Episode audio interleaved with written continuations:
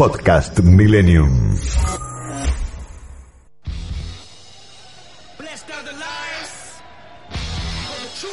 Bienvenidos a Sobremesa con Diego Schurman en FM Millennium. Hola, ¿qué tal? ¿Cómo les va? Bienvenidos, buenas tardes. Gracias a los que han saludado y se han inquietado, ¿no? Estamos pasando algunos programas eh, repetidos en los últimos domingos, producto de mis vacaciones, pero acá estamos de nuevo para tocar un tema absolutamente actual que tiene que ver con el medio ambiente. Ustedes saben que en esta última semana se eh, abrió el debate por la ley de humedales en el plenario de comisiones de la Cámara de Diputados. Eh, un tema que algunos medios mucha bolilla no le dan, ¿no? Eh, estamos ante una situación histórica donde el tema ambiental parece relegado a los medios, aunque va ganando de a poquito terreno en la sociedad, en las familias. Hay acciones, si querés, individuales, donde la gente actúa en pos de defensa del medio ambiente, pero por supuesto faltan políticas de Estado y esta es una de ellas y presenta, claro, muchas resistencias, muchas resistencias. Vamos a escuchar un audio para dar un poquito de contexto a lo que vamos a hablar con los invitados que ya los voy a presentar. Un audio de lo que sucedió en este plenario de comisiones. Vamos a escuchar la voz de Leonardo Grosso del oficialismo, eh, en el contrapunto con Ricardo Burjaile, eh, referente de la oposición de Juntos por el Cambio, también la voz de Graciela Camaño, a propósito de esta ley de humedales, que aquellos que digan, pero qué, ¿de qué se trata? Que es bueno, paciencia, paciencia que a eso nos vamos a dedicar, a tratar de que ustedes entiendan de qué se trata la ley de, humedales y de qué manera esto ayuda eh, a tener un mundo mejor. Pero vamos al audio de lo que sucedió ahí en el plenario de comisiones.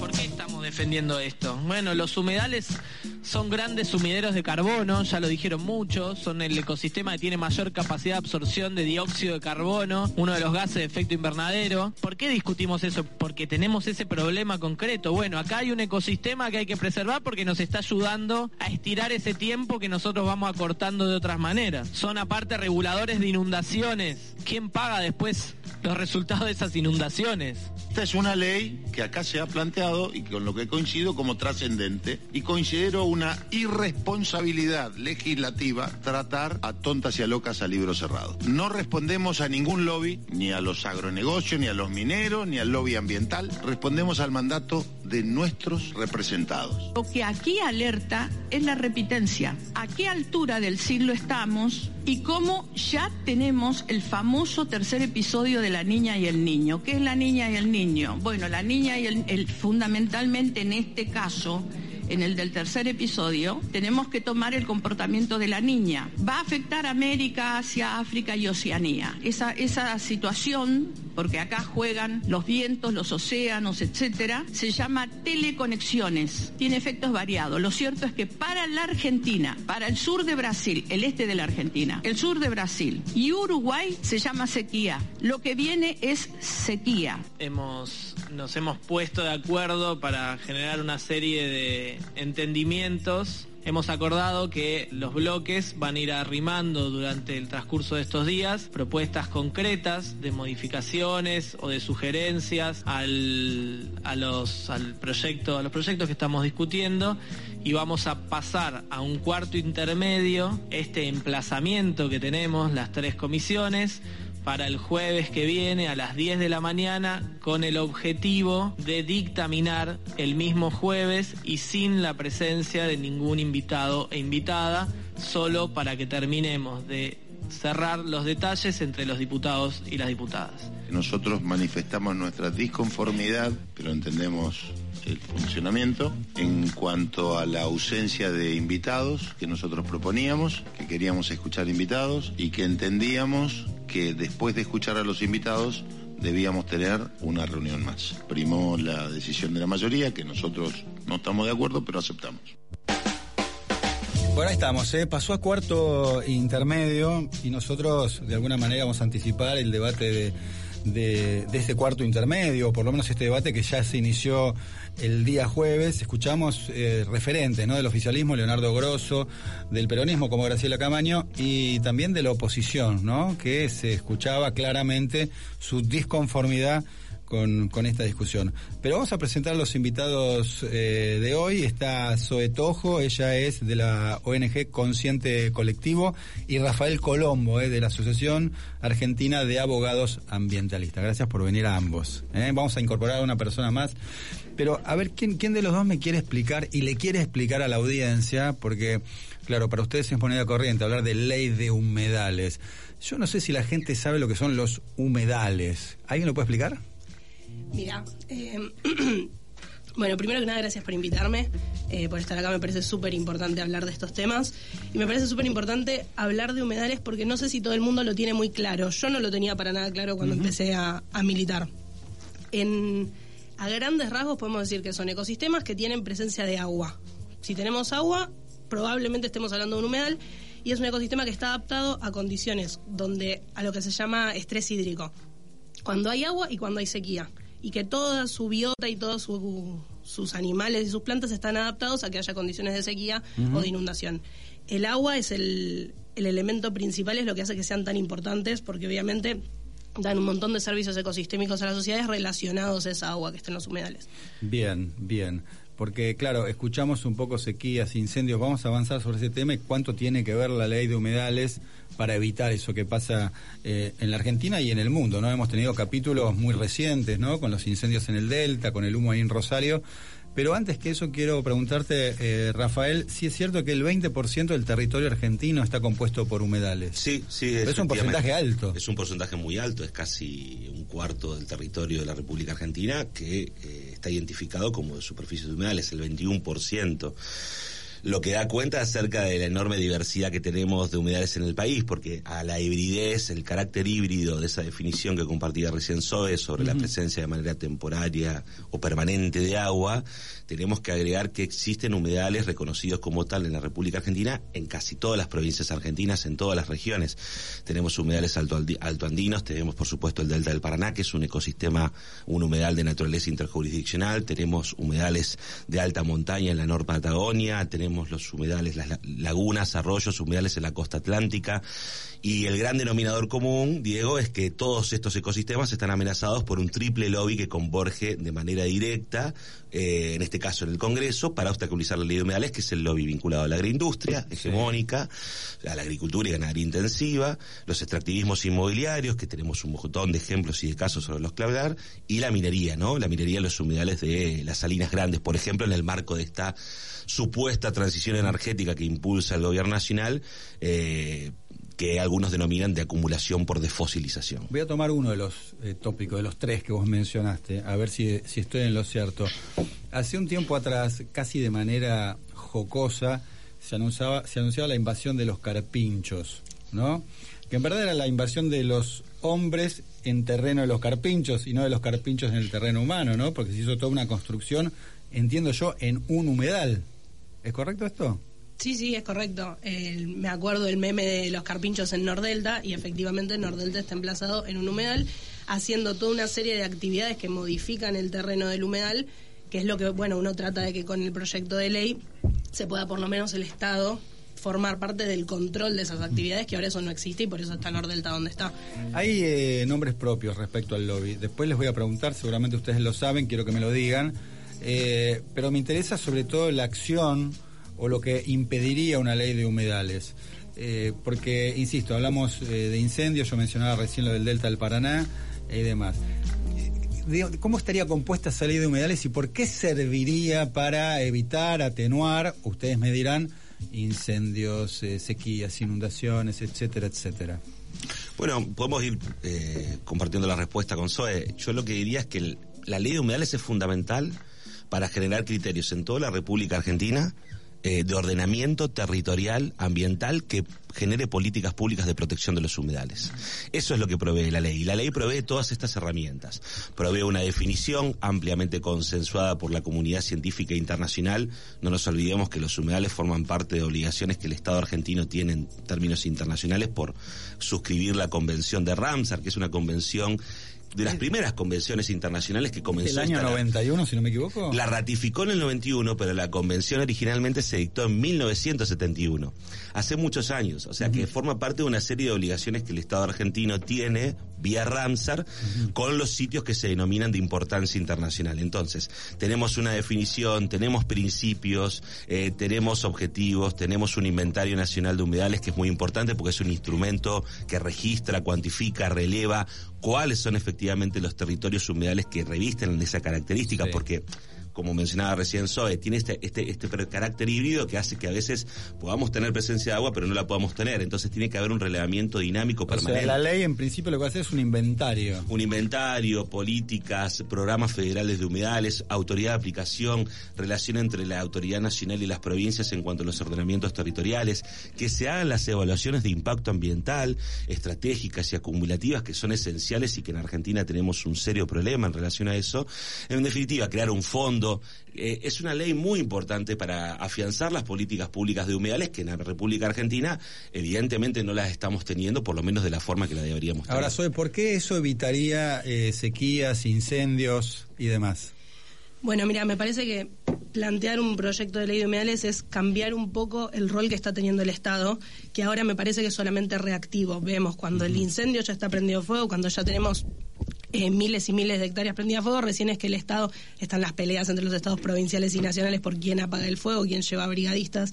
Y me parece que parte de, la importancia de este proyecto es que el Estado pase a tener este, un rol proactivo, que prevenga los incendios, que haya un fondo eh, destinado a situaciones este, de crisis como pueden llegar a ser los incendios, pero también para educación ambiental, para participación, para la promoción de actividades sostenibles. Entonces es cambiar el foco de cómo está accionando el Estado ahora con respecto a los ecosistemas.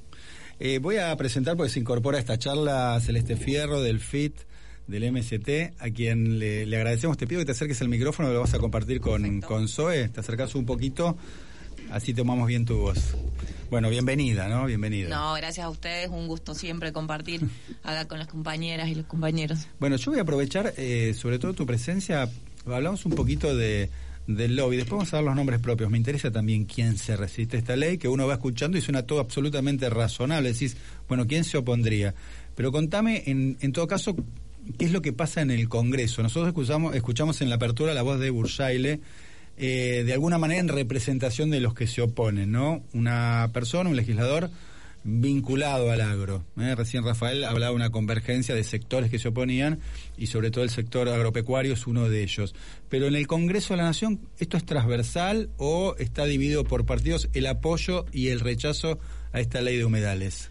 Bueno, como en muchos temas es transversal, porque de hecho ayer se vio en, en esta reunión de comisiones eh, pero hay sectores, por ejemplo, el Frente de Todos, que acompañan la ley eh, consensuada, pero no es todo el Frente de Todos, porque también hay que decirlo que hay otros intereses. Recién decíamos a quienes representan. A mí me parece que para volver a pensar por qué estamos en nuestro país discutiendo quemas, la destrucción de territorios, saqueos de los bienes comunes y la enfermedad de las poblaciones, porque me parece que también hay una cuestión de salud pública que muchas veces se deja de lado eh, tiene que ver con discutir cuál es el modelo productivo que se está llevando adelante y que se impulsa hace décadas en nuestro país. Y es el modelo extractivista. Por eso hay que retomar muchos años atrás cuando se avanzó con el monocultivo, con la frontera sojera, que fue lo que hizo, no es que antes no había eh, ganado en los humedales, pero creció... Déjame traducirte, sin cambiar el modelo, este, no hay ley que sirva, ni la ley de glaciares, ni la ley de bosques, ni eventualmente esta ley de humedales? Mira, las leyes siempre son una herramienta muy importante para la pelea que damos desde las organizaciones socioambientales, las comunidades, lo hemos visto hasta con los derechos de género.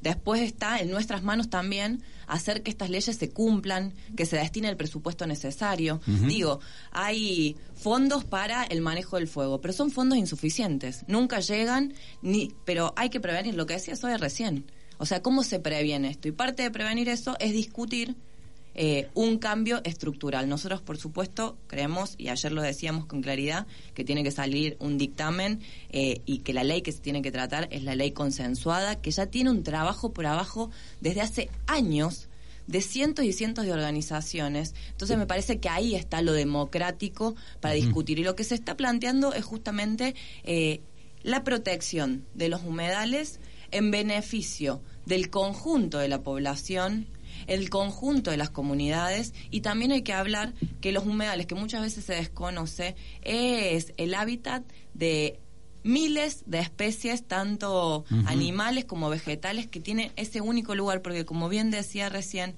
eh, los humedales hay momentos en que están completamente secos, hay otros que son reservorios de agua impresionante y también tienen esa particularidad que se desconoce muchas veces y de hecho nosotros acá en Capital Federal venimos hace tiempo también defendiendo todo lo que es la reserva de la costanera sur que se está entregando a negocios inmobiliarios. Entonces acá hablamos de negocios inmobiliarios, de el avance de la frontera eh, sojera, podemos decir, pero es también la industria ganadera y después eh, la utilización del fuego como forma de em, modificar eh, el territorio, las tierras. Entonces, en eso creo que es central y por eso creo que es clave la ley, esta ley, eh, la ley consensuada. Bien, y eh, bueno, después te pregunto si tenés un pálpito respecto a si va a avanzar o no, ¿no? Por ahora se está discutiendo.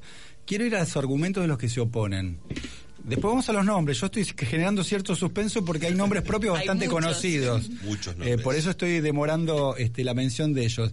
Pero en general, ¿cuál es el argumento que ustedes escuchan de aquellos que se oponen a esta ley? Yo los escucho a ustedes y no encuentro un argumento para oponerme.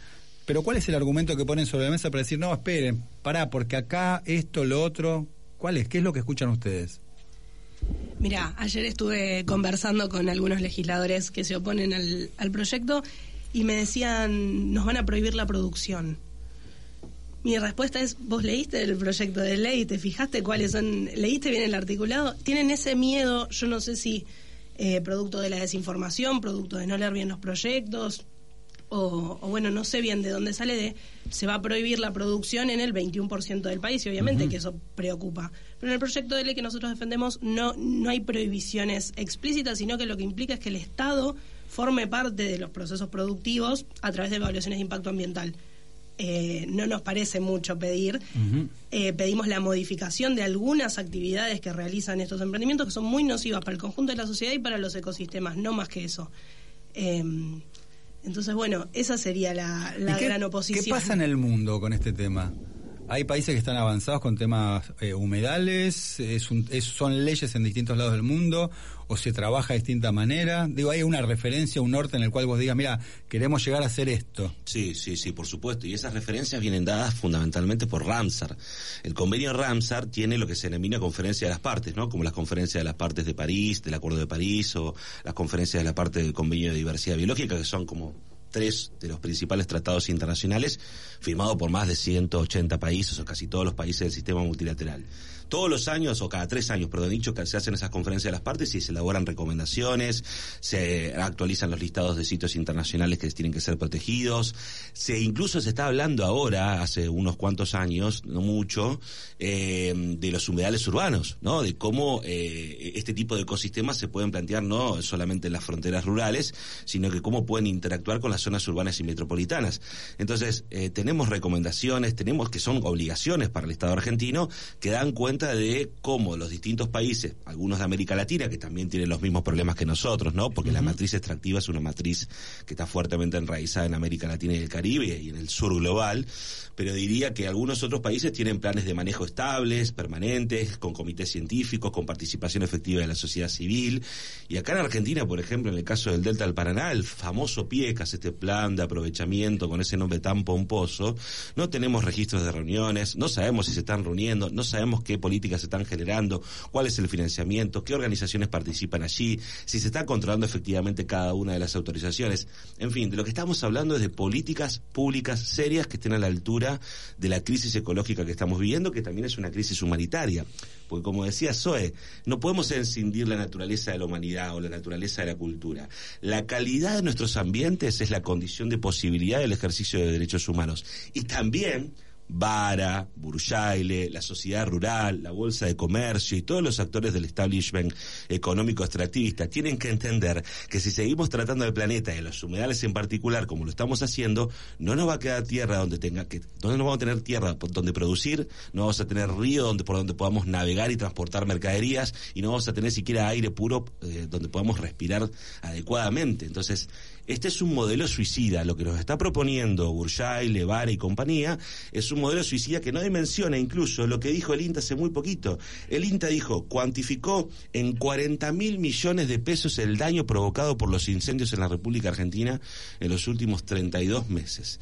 40 mil millones de pesos. 40 mil millones de pesos. Entonces, la Bolsa de Comercio dijo hace muy poco que por la bajante histórica del río Paraná, una bajante que no teníamos desde 1944, de acuerdo a las propias estadísticas del Instituto Nacional del Agua, iban a perder 300 millones de dólares. Entonces, la respuesta de de Gobierno es seguir dragando el río Paraná.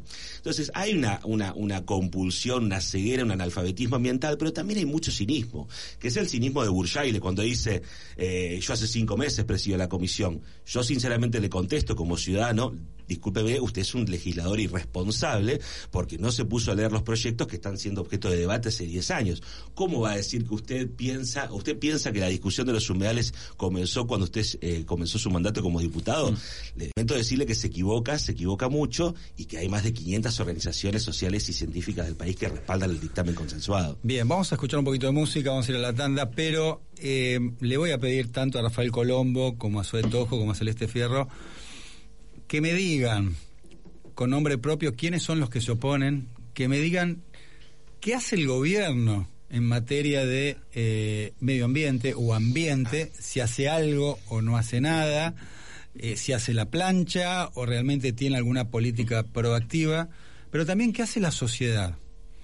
¿Qué hace cada uno de nosotros respecto a este tema? Si hay conciencia, si no hay conciencia, si hay voluntad, si hay simplemente un laburo individual respecto al medio ambiente, qué sé yo, me refiero, está bien, separamos la basura de lo reciclable. ¿Alcanza con eso? No alcanza, es un buen primer paso, no es, es una señal de que hay un cambio en la sociedad, es simplemente una, una fachada. De todo esto, eh, después de escuchar un poquito de Residente, dale.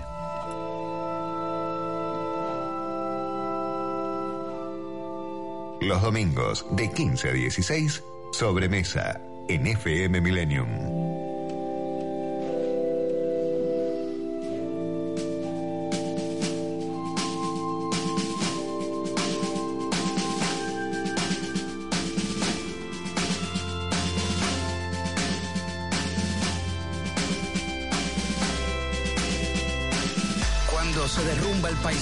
Y no haya pista para el aterrizaje. Y los milagros ya no salven gente porque los santos se tiraron de un puente. Cuando el clima pierde el control y se le queme la piel al sol cuando la arena se quede sola y el océano se ahogue con sus propias olas cuando se sacuda el suelo y las nubes se caigan del cielo y los árboles estén de rodillas con los troncos flacos enseñando las costillas cuando no queden rastros ni huellas y la luna se estrelle contra las estrellas y se rompa lo que ya estaba roto 太阳被自己淹没，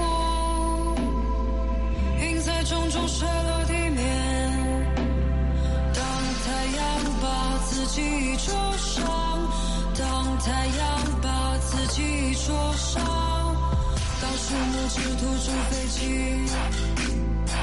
当树木只吐出废气，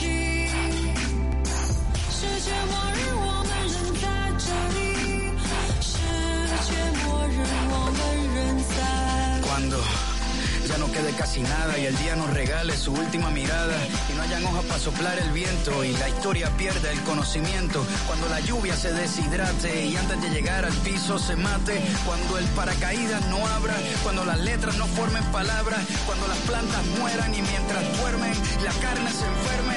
Cuando se derrite el polo norte, cuando los números no importen y los barcos no floten y los aviones choquen contra los trenes y exploten y los animales se coman entre ellos y las religiones se arranquen los cuellos. Cuando las banderas se prendan en fuego y todo pase ahora y nada pase luego y se acaben los segundos y las manos del tiempo ahorquen al mundo. Cuando todo vaya más despacio, cuando la materia ya no ocupa espacio y la gravedad se asuste y salgamos volando.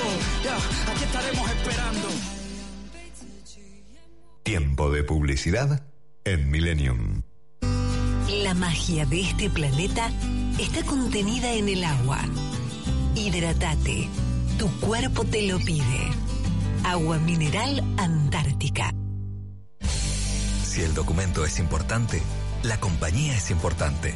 Impresoras láser y fotocopiadoras multifunción Kiosera. Aplicaciones y servicios personalizados para capturar, distribuir y administrar sus documentos. Servicio técnico en todo el país y el costo más bajo por copia. Bruno Hermanos, distribuidor oficial Kiosera con más de 80 años en la República Argentina. 4362-4700. Lava Autos Planeta. El mejor servicio al mejor precio. Encontrarnos en Monroe 1601, esquina Montañeses, a 100 metros de Avenida Libertador. De lunes a sábados, en el horario de 8 a 19 horas. Espera con Wi-Fi mientras lavamos tu auto. Lava Autos Planeta. Tienes que venir siempre. Soy Héctor Maugeri, vicedirector de la revista Caras, la revista de las celebridades, la única autorizada para contarte lo mejor todas las semanas. Edición histórica. Adiós a la reina. Durante 11 días, la monarca Isabel II fue homenajeada con tributos y desfiles de honor. El funeral del siglo convocó a las coronas mundiales y los máximos jefes de Estado. Máxima de luto rezó en la abadía de Westminster la dolorosa vigilia de sus ocho nietos y la tristeza de sus pequeños bisnietos. Ingresá al Mundo Caras y recorre con nosotros la red carpet. Fin de espacio publicitario. Dejarse vencer por el pesimismo es apagar la luz de la esperanza. La luz de la esperanza.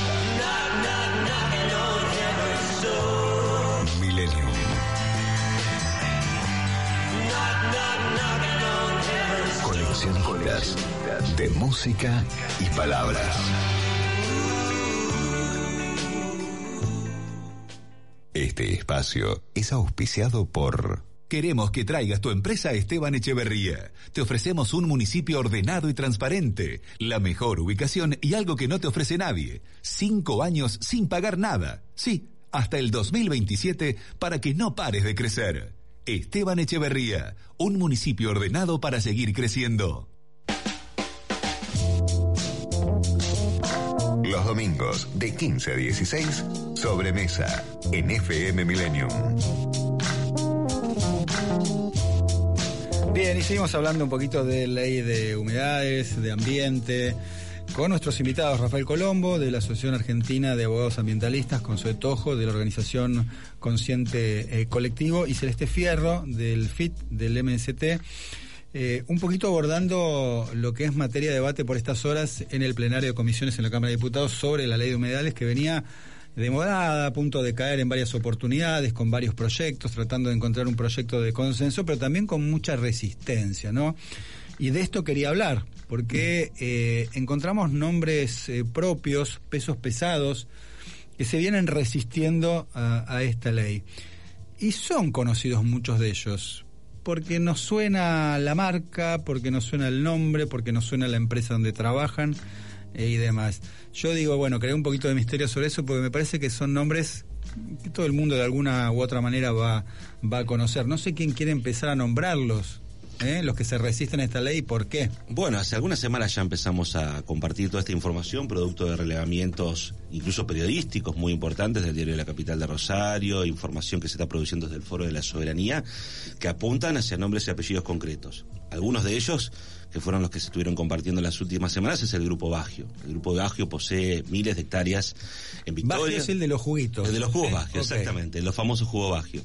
El Grupo Bagio decía posee miles de hectáreas en, Victoria, o sea, en la provincia de Entre Ríos, que es uno de los lugares donde se concentran los focos de incendio, y al mismo tiempo está ha sido ha sido es, es objeto de una investigación judicial ante la Justicia Federal de Victoria, donde actualmente hay un problema insólito desde el punto de vista jurídico, que es que no se lo puede notificar en el domicilio que él mismo denunció. O sea, la causa judicial contra Bagio hoy, que es una de las pocas causas que se está investigando en relación a los incendios después de casi tres años, no avanza por un problema procesal de notificación. Y el juez está colaborando con la maniobra de la defensa para que Bagio no sea notificado y por lo tanto no pueda ser indagado, no, no tenga que ser... eh, Es interesante lo que me decís, porque yo dije, bueno, eh, ¿quiénes se resisten? ¿Qué hace el gobierno? ¿Qué hace la sociedad? No puse en este capítulo qué pasa con la justicia, ¿no? Que también me parece que abona la resistencia para la aprobación de la ley de humedales, ¿no? Es gravísimo lo que está ocurriendo con la justicia porque Martín acaba de ser denunciado precisamente por esta situación, el juez Martín de Victoria. También tenemos un juez de la provincia de Santa Fe que le acaba de negar un cese de estado antijurídico al fiscal Chapa Petra del Ministerio Público de la Acusación de Santa Fe que pidió que se citen audiencia a Bordet y a los funcionarios de Entre Ríos para que vengan a dar Bordet el gobernador, ¿no? Gobernador de Entre Ríos, ¿no? Sí. Y, y el fiscal, se lo- el, el juez se lo denegó por una cuestión de competencia. Entonces, la justicia está realmente eh, viviendo en otro planeta, para Bien. decirlo elegantemente. ¿Otros, otros nombres propios de que presenta es- esta resistencia a la ley? Y incluyen esto de la justicia que es- se viene denunciando desde hace tiempo, que no van a los verdaderos responsables, a los grandes responsables de los incendios, bueno, decían lo de Bagio, hay nombres de políticos, por ejemplo, el intendente de Victoria, Mayoco, pero además eh, me parece importante otro punto, que es cómo se sigue avanzando. Pero digo, yo decía al principio, la ley de humedales es una herramienta, va a ser un paso muy importante en la protección de los mismos, pero ¿cómo se continúa? Hoy, por ejemplo, en el Código Penal no está estipulado los delitos ambientales, no están estipulados. Y nosotros creemos que quienes son responsables de estos delitos tienen que ir a juicio, que les lleguen las notificaciones, que estos jueces no jueguen a favor de estos sectores y que además haya pena y cárcel a quien corresponda, porque nos están quemando nuestros territorios, nos están contaminando el ambiente y están destruyendo la salud de la población. Entonces, creo que hay que seguir avanzando, por eso es una pelea desde hace años y no termina, por supuesto, conquistando la ley de humedales. Esto es clave porque los delitos ambientales son delitos de los poderosos. Y de lo que estamos hablando son de sujetos que poseen una importante capacidad en términos logísticos, persistencia en el tiempo, Y económico, ¿no? blindaje mediático, económico, que son el grupo Bagio, pero que son actores del sector público y del sector privado, porque también tenemos intendentes que tienen fuertes conflictos de intereses, como Domingo Mayor con Victoria, o Pasalia en San Nicolás, cuyo hermano tiene hectáreas de campo que también se prendieron fuego en las últimas semanas. Hay una conjunción muy fuerte por parte de actores que son como los denominadores comunes de este tipo de criminalidad ambiental. Ahora, me nombraste o me nombraron Bagio. ¿Qué, qué, qué otro actor, digamos, presenta resistencia a la ley? Mirá, tenemos acá en Ciudad de Buenos Aires al grupo IRSA, que es un grupo inmobiliario muy importante que responde a otro de los lobbies que estábamos mencionando, que por ejemplo va a estar desarrollando un mega emprendimiento de unas torres en Costanera Sur, al lado literalmente de un humedal que está protegido internacionalmente por la Convención de Ramsar, que es el humedal de la Reserva Ecológica. Bueno, eh, representantes de, de lo que llamamos extractivismo urbano, que es otra de las maneras de, de degradar un humedal. Bien, que son los que quieren hacer desarrollo inmobiliario en terrenos donde no debería hacerse. Claro, y es increíble porque venimos de un contexto donde tuvimos una pandemia y creo que si hay algo que podemos concluir es que cada centímetro, cada milímetro de espacio verde en las ciudades y áreas metropolitanas son más vitales que nunca para el bienestar humano. Están nombrando sectores blindados, ¿no? En los medios, mucho no escucho esto, ¿no? Imagínate. Imagínate. ¿Qué pero más? Aparte, mira, yo voy más allá, que tiene que ver con el gobierno nacional. Quienes han llevado adelante el avance inmobiliario sobre humedales en provincia de Buenos Aires es en Tigre. Eh, dominio del actual superministro de Economía y demás. Sergio Massa. Y eso no solamente ha afectado directamente a los humedales, sino a los distintos barrios aledaños. Porque el humedal, cosa que decíamos y explicábamos antes, no es solamente un reservorio de agua, sino que protege de inundaciones en los momentos de sequía. Bueno, eso ha hecho que se inunden todos los barrios aledaños, destruyendo la flora y la fauna nativa de esos humedales en la zona Hablando de Tigre. inundaciones, un hecho inédito es la inundación de la Basílica de Luján, ¿no? La zona de Luján, en su momento. Algo que creo que no había pasado, que había llegado hasta la, a la propia basílica. Eso es, es- eso lo vamos, eso forma parte de los eventos climatológicos extremos que Argentina, las que Argentina y la región están expuestos por el cambio climático. Entonces vamos a escenarios en donde las inundaciones, los incendios, la profundización de la sequía, eh, las, eh, la- la- el estrés hídrico de nuestros ríos, cuencas, bañados y arroyos. O sea, es una situación muy grave y los humedales contribuyen fundamen- muchísimo a que esto no ocurra, a amortiguar, a mitigar. Por eso se dice que son sumideros de carbono. O sea, destruir un humedal no solamente implica destruir un ecosistema con el valor que tiene en sí mismo o los beneficios ecosistémicos que provee, sino significa también agravar e incumplir los compromisos que Argentina tiene en materia de calentamiento global. Ahora, eh, Celeste, vos eh, nombraste a, a Massa. Eh, ¿Qué pasa con el gobierno con este tema? ¿Qué pasa con Cabandier, digamos? Que hace, que no hace, hace la plancha, no puede hacer porque tiene un lobby fuerte enfrente, prefiere no disputar nada, es cómplice, digamos, ¿cómo ubicamos al gobierno en relación al tema ambiental?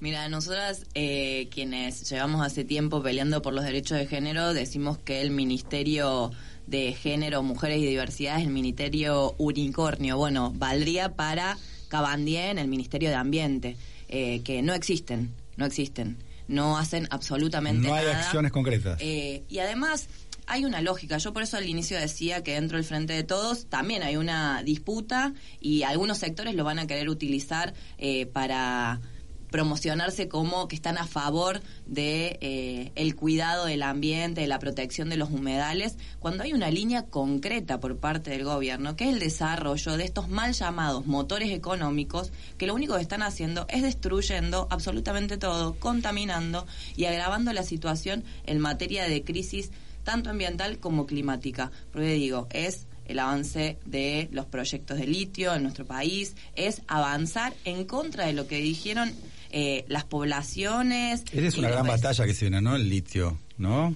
Todo un gran debate. Debate enorme. Y después, por ejemplo, las plataformas offshore en el mar argentino. Digo, son puntos claves que no. ¿Quién los impulsa? Digo, acá tampoco hay grieta en relación al avance de estos modelos extractistas. Por eso creo que va combinado y ahí sí voy a algo que vos preguntabas que tiene que ver qué hace eh, las poblaciones y las comunidades. Y creo que es la clave y es lo central, que en estas eh, en estas décadas, en estos años, ha avanzado muchísimo la organización y la presión desde abajo, porque que hoy se esté tratando de que hayamos logrado que se trate en comisiones la ley consensuada. Que no había plenario de comisiones por humedales. Bueno, la sensación que yo tengo eh, con esta ley o con este debate que es un, pequeño paso. ¿Qué quiero decir? Eh, yo veía a las sociedades o a la organización en el marco de la resistencia, básicamente, es decir, a la defensiva, para que no pongan una minera que contamina, digamos, para que no pasen cosas, pero no como un paso hacia adelante para avanzar, sino para resistir. ¿Es un paso adelante o un pequeño paso? Y lo digo pequeño no de manera despectiva, todo lo contrario, lo digo porque creo que del otro lado, y además por lo que están contando ustedes, hay un monstruo. ¿no? Con quien pelear. Eh, y pregunto, pregunto, y te lo pregunto a vos especialmente, Celeste, que estás en ese ámbito. Eh, ¿Qué pálpito tenés de que esto efectivamente eh, pueda avanzar y no quede reducido a un debate en el plenario de comisiones?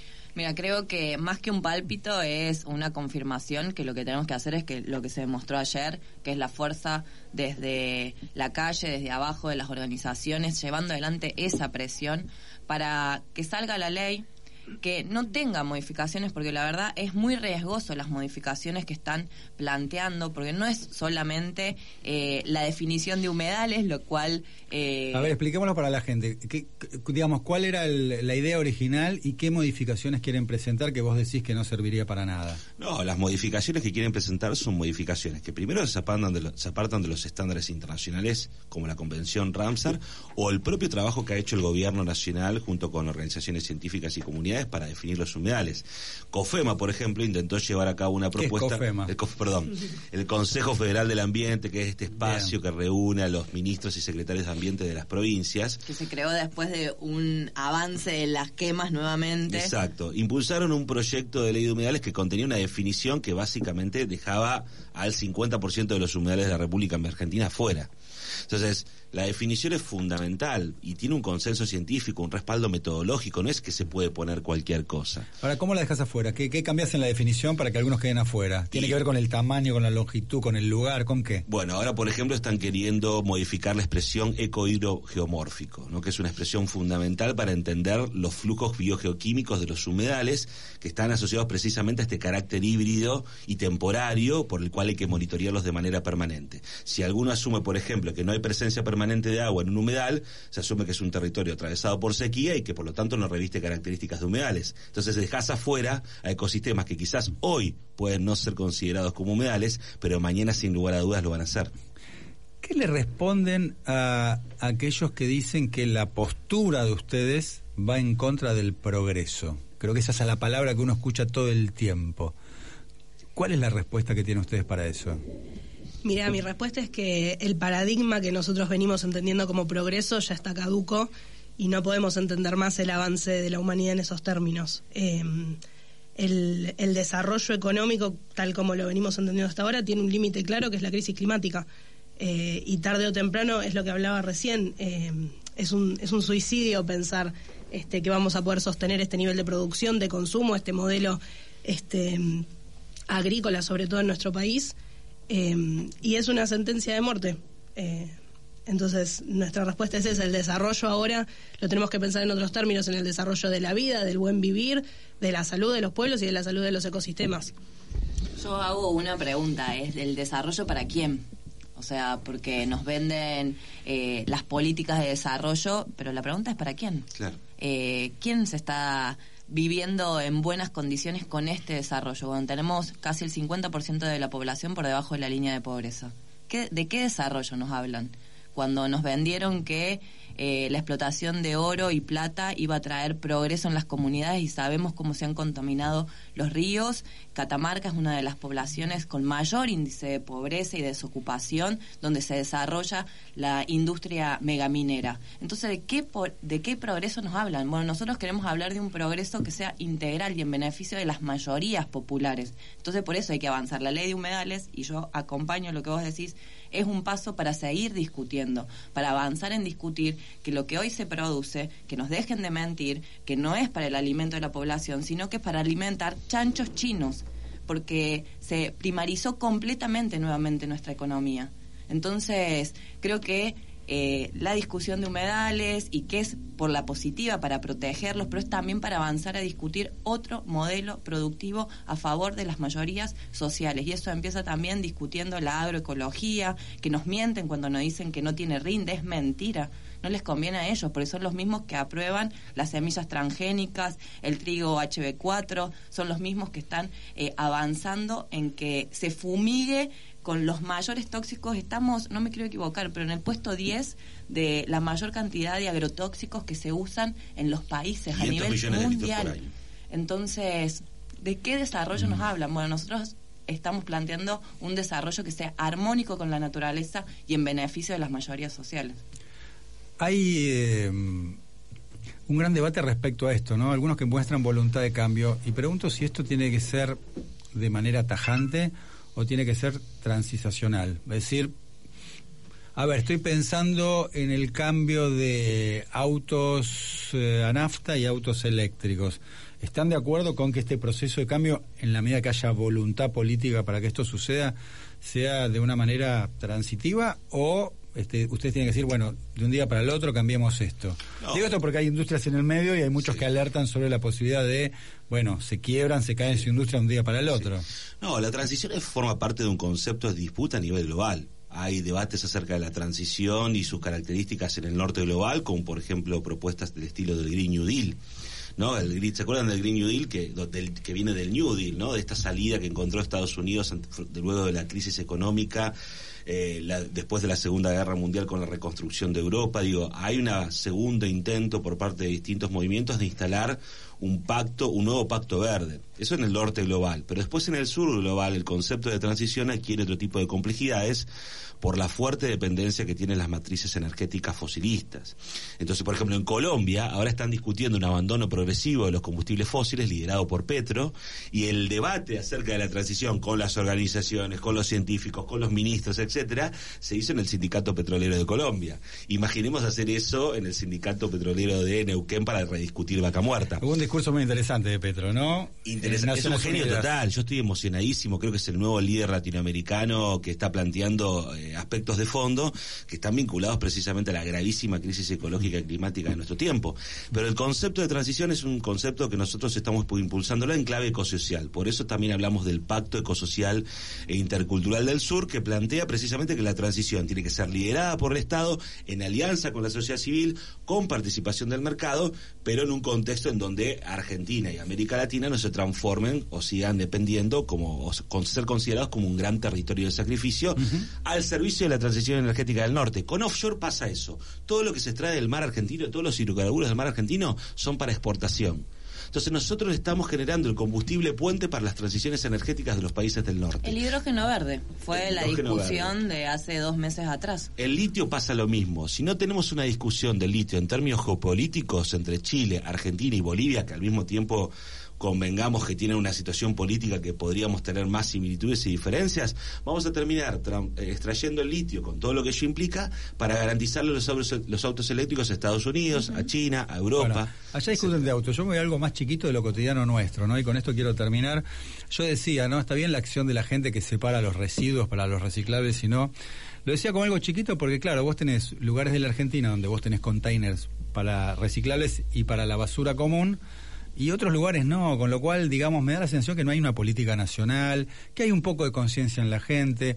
Eh, pero le pregunto a, gente como ustedes, eh, que está en la lucha al frente de la lucha este, para lograr un mundo eh, mejor en términos ambiental, ¿sirve desde lo individual hacer este tipo de cosas? ¿Alcanza? ¿Sirve? ¿Es una postura?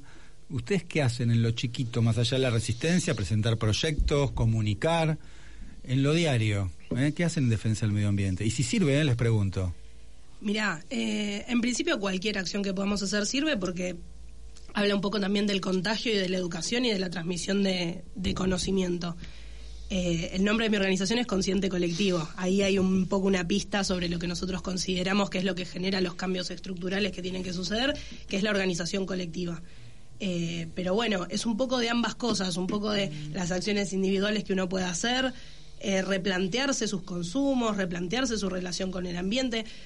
También hay un poco, acá por ahí me pongo un poco hippie, pero mm, hay un cambio, hasta te diría espiritual, que uno tiene que hacer cuando uno se vuelve a conectar con el ambiente, que es algo que el sistema que, que estamos viviendo ahora un poco nos trata de alejar y nos trata de, de llevar hacia otras lógicas. Bueno, reconectarse con, con el ambiente y tener una relación más fluida y más respetuosa también es un trabajo profundamente individual. Eh, entonces, es un poco de las dos cosas, pero como también estudiante de ciencia política y militante, eh, uno considera que siempre la, la participación y la organización eh, popular en articulación con el Estado es lo que genera los cambios estructurales que necesitamos. Y es muy importante el componente espiritual. Yo estoy plenamente de acuerdo porque de hecho soy muy fan de, por ejemplo, de la encíclica del Papa Laudato Si. El Francisco en Laudato Si plantea esto, tenemos que volver a enamorarnos del mundo natural y tener una relación más armónica con la madre tierra. Eh, el Papa dice, la tierra se tra- el planeta se ha transformado en un inmenso depósito de porquería. Entonces tenemos que recuperar este encantamiento que existía en, algún, en alguna medida con el mundo natural para tener una relación más armónica, más respetuosa. Pero volviendo un poco al eje de la pregunta, o sea, todas las acciones individuales son importantes, ¿no? Eh, creo que ese, por, eh, por ejemplo, de mi caso... Separar residuos, separar tratar de consumir residuos, menos agua, menos usar menos el auto, comer menos carne, eh, cuando vas a una playa o un espacio público, eh, recoger los residuos que utilizaste y tirarlos en el lugar que corresponde. Son medidas, son parte de los cambios culturales que son muy importantes. Pero la, si tendríamos que exhortar a la ciudadanía, a la sociedad en su conjunto, yo lo haría en el sentido de, de involucrarse activamente en organizaciones, espacios políticos, eh, institucionales, etcétera, para dar discusiones de fondo, Profundas, de fondo. profundo, que porque estamos en un contexto donde necesitamos cambios estructurales, progresivos, transicionales, en clave ecosocial, pero estructurales al fin. Eh, son necesarias, son necesarias, y pero no se pueden limitar a eso las actividades individuales. Creo que en los marcos de este sistema siempre nos intentan marcar que es desde lo individual, desde tu lugar, y bueno, nosotros al menos desde el MST somos parte de la red ecosocialista y es claro, digamos, es eh, ecosocialismo o extinción, porque aparte hay una cuestión, esto de la relación armónica que tiene que haber con la naturaleza, con lo que se produce, con nuestra propia vida, en los marcos de este sistema, de este sistema capitalista, depredatorio, extractivista, no se va a poder dar, porque hoy está en beneficio de las ganancias de unos pocos. Entonces creo que hay que ir mucho más allá y es cuestionando la lógica de este sistema y planteando eh, una transformación total. Celeste, Zoe, Rafael, gracias eh, por colaborar para hacer un maravilloso mundo.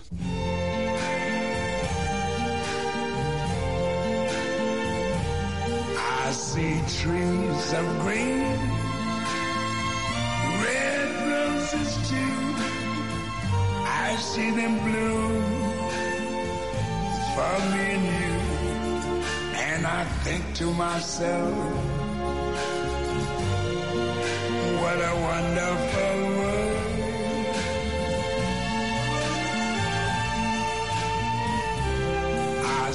skies of blue and clouds of white. The bright, blessed day, the dark, sacred night. Bueno, gracias a los invitados eh, y gracias por supuesto al equipo, ¿eh? A Germán en la operación técnica, a Valentín en la producción, a María Paula también en la producción, Valentín haciendo redes eh, también, a Leandro en la musicalización y a Guillermo Falcón y Santiago Ponlesica, eh, que nos permiten poner al aire este programa con absoluta, absoluta libertad. Nos reencontramos el próximo domingo. Chao.